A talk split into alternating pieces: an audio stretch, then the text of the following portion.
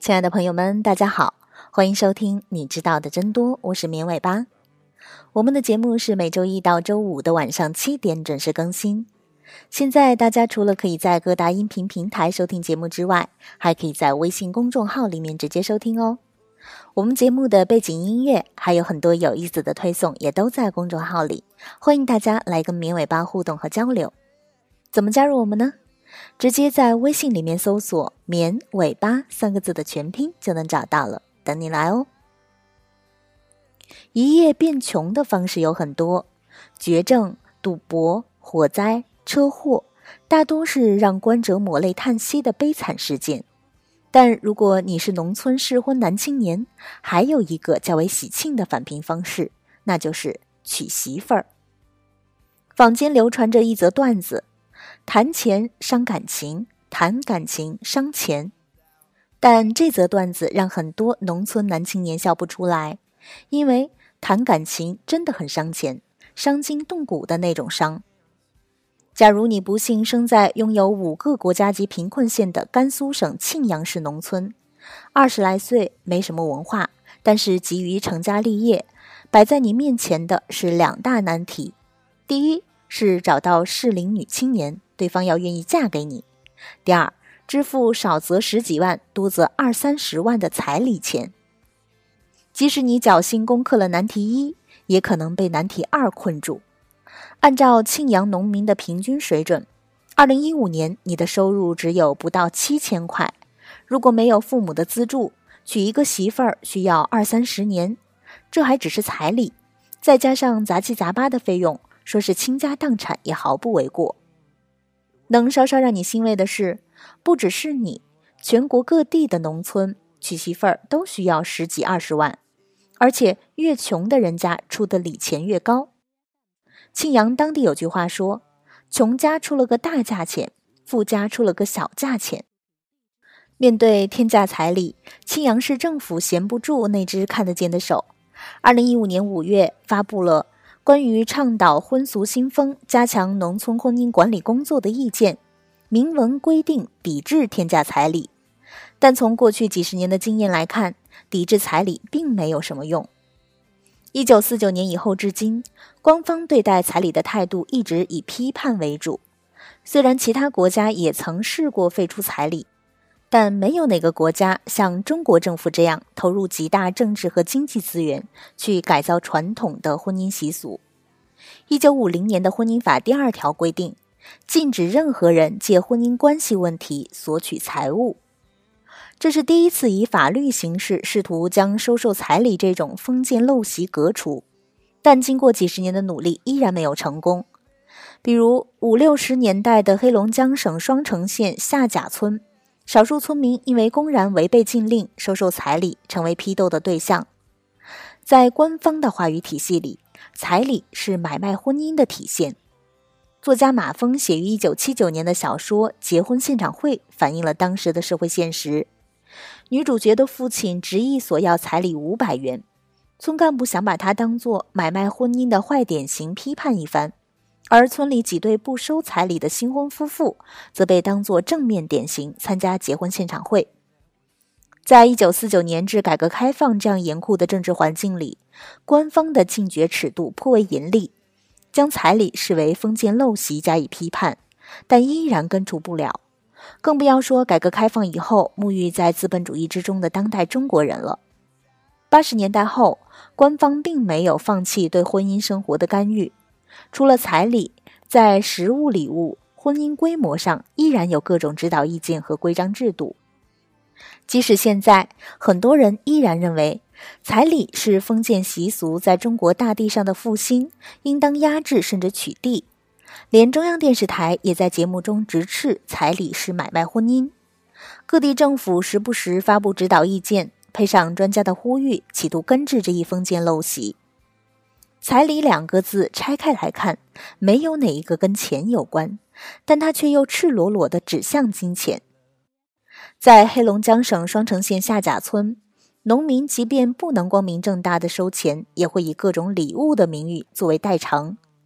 五十年代，彩礼主要是现金，六七十年代，除了作为现金的礼钱，还有买东西钱、装烟钱、家具等实物类彩礼。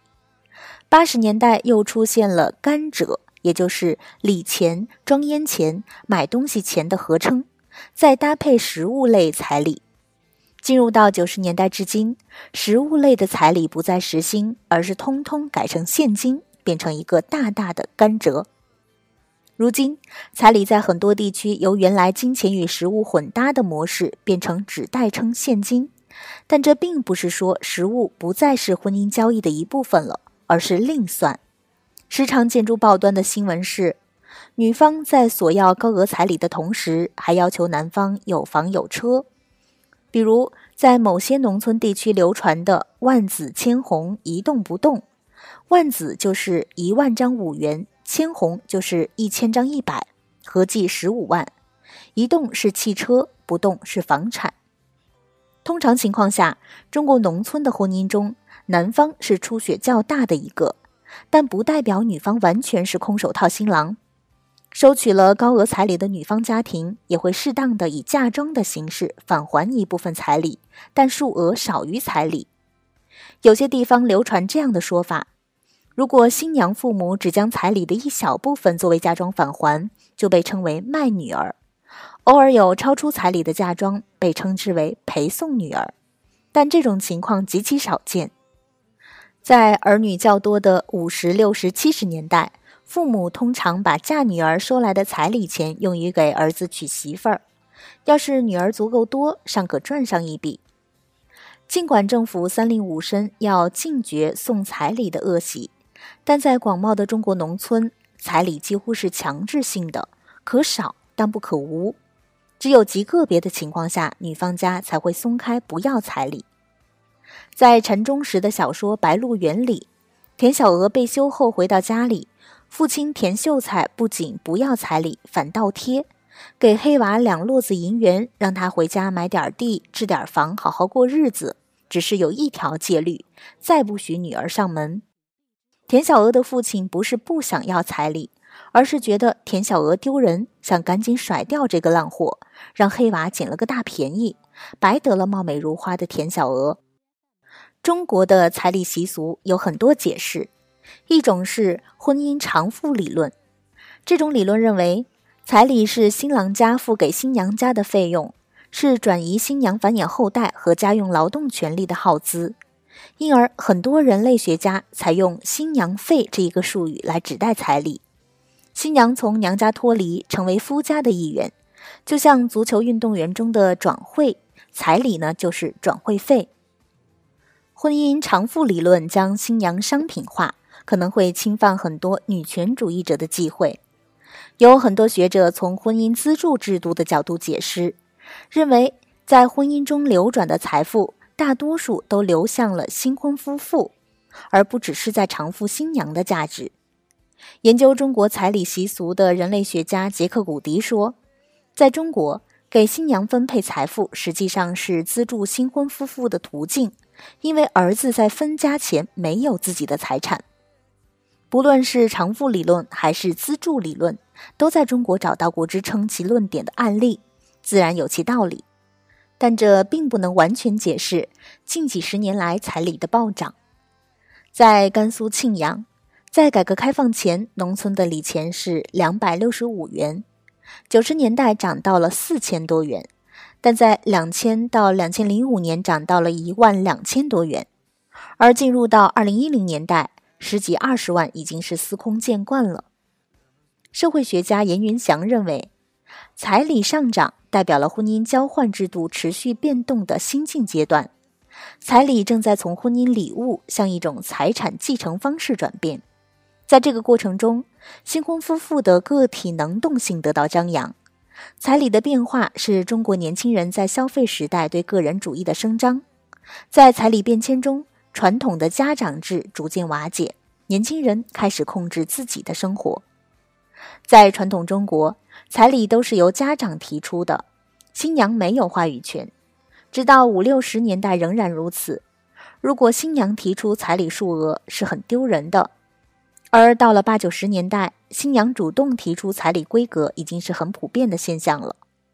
不仅如此，新娘将彩礼多少视为个人身价的指标，彩礼高不仅在同期中有面子，在夫家的地位也能得到保障。